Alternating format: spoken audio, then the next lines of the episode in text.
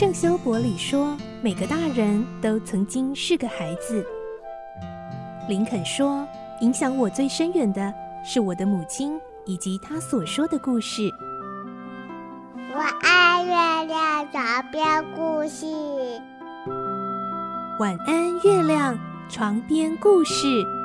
小青姐姐邀请每一位大孩子、小孩子一起听故事，不管多忙，也要和你一起听故事。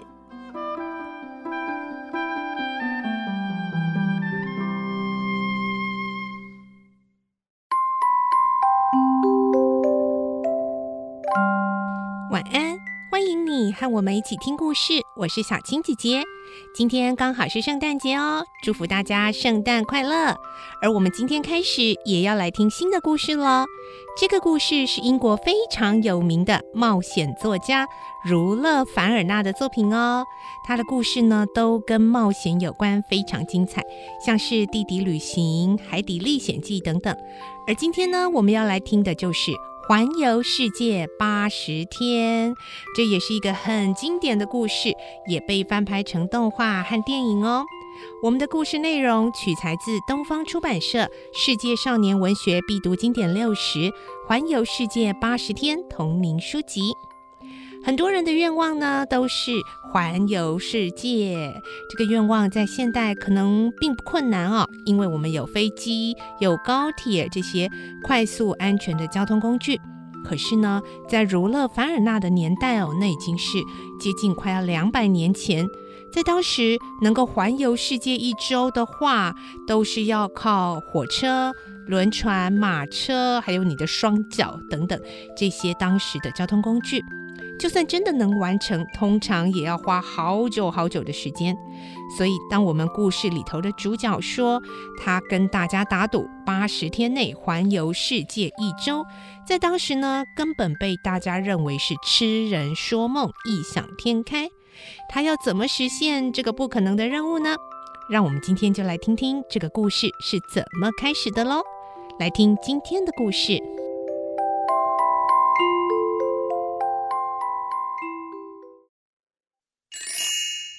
环游世界八十天第一集：俱乐部里的牌局。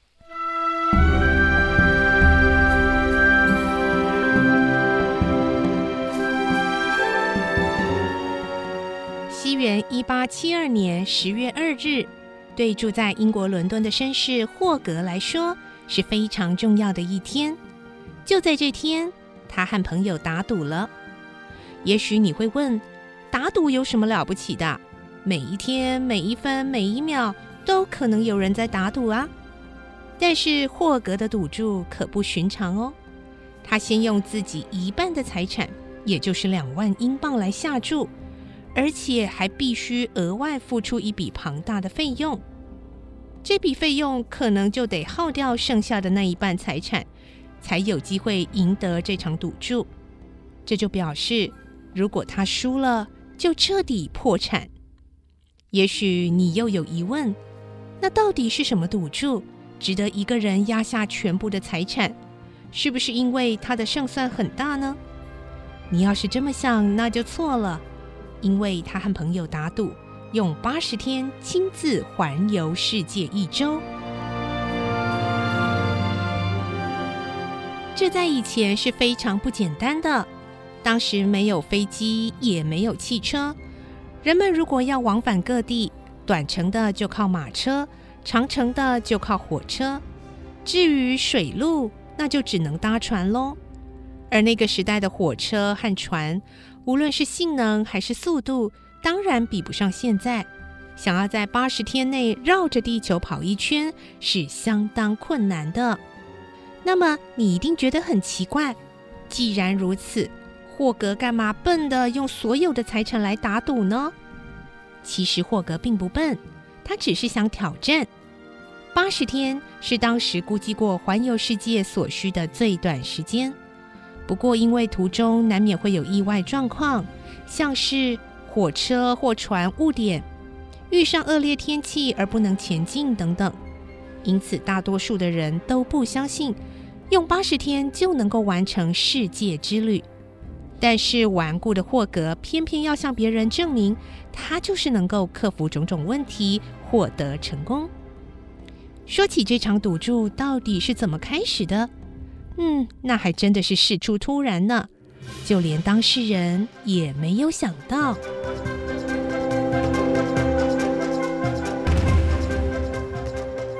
十月二日早上十一点半，霍格准时的跨出家门。这个习惯多年来都没有改变，因为他喜欢规律，总是分秒不差地在固定时刻做固定的事。他像钟摆一样，循着固定路线前往俱乐部。那是当时上流社会的绅士名流交际休闲的场所。霍格每天都会去那儿读报、看书、玩扑克牌。霍格很富有，不过没人知道他为什么有钱。他不需要工作，也没有做投资，天天都在俱乐部里消磨时间。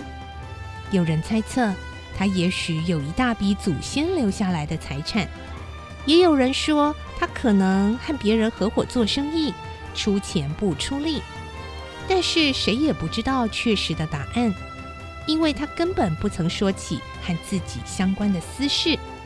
然而，霍格为人相当正直，又风度翩翩。英俊潇洒，所以不少绅士名流依然很乐意与他交往。这时，霍格的右脚走了五百七十五步，左脚走了五百七十六步，像平常那样不多不少，毫无差错地到达俱乐部。进入俱乐部的餐厅里，霍格在老位置坐好，服务生也照着老规矩，依序送上霍格喜爱的餐点。冷盘、蒸鱼、牛排、甜点和饮料。现在正是秋天，从餐厅的窗户往外看，可以看到俱乐部的庭院，树上深深浅浅的红色、黄色叶子交织成一幅美丽的景致。一向多雾阴沉的伦敦天空，也因此不再显得那么暗淡。但霍格专注的用餐，并没有注意到外头的景色。十二点四十七分，他准时吃完午饭，然后走向宽敞的客厅。里头布置得豪华而舒适，墙上挂着华丽的名画，壁炉燃烧着熊熊的火焰，沙发质地柔软，桌椅的雕饰精巧。霍格在这里花了一下午翻阅各种报纸，直到五点整，又前往餐厅吃晚饭。五点四十分，他回到客厅继续看报。不久，陆续有其他会员走进客厅里，分别是身材瘦高的工程师史都华、胖胖的啤酒厂老板弗纳肯、个子小、看起来十分精明的银行家萨班，以及中等身材的英格兰银行理事拉佛。他们和霍格是牌友。大家寒暄一番之后，在牌桌旁坐了下来，开始玩牌。弗纳肯一边洗牌，一边开口问拉佛：“嗯，三天前你们银行发生的那件大窃案，警方侦办的怎么样啦？”原来拉佛任职的银行被偷走了五万五千英镑，而且过程十分离奇。当时一位银行职员正在记账，就在他低头记账的短短几秒钟里。桌上的一大捆现钞竟然就消失得无影无踪。事情发生后，英国的报纸纷纷大篇幅报道了这则新闻，可说是轰动全国。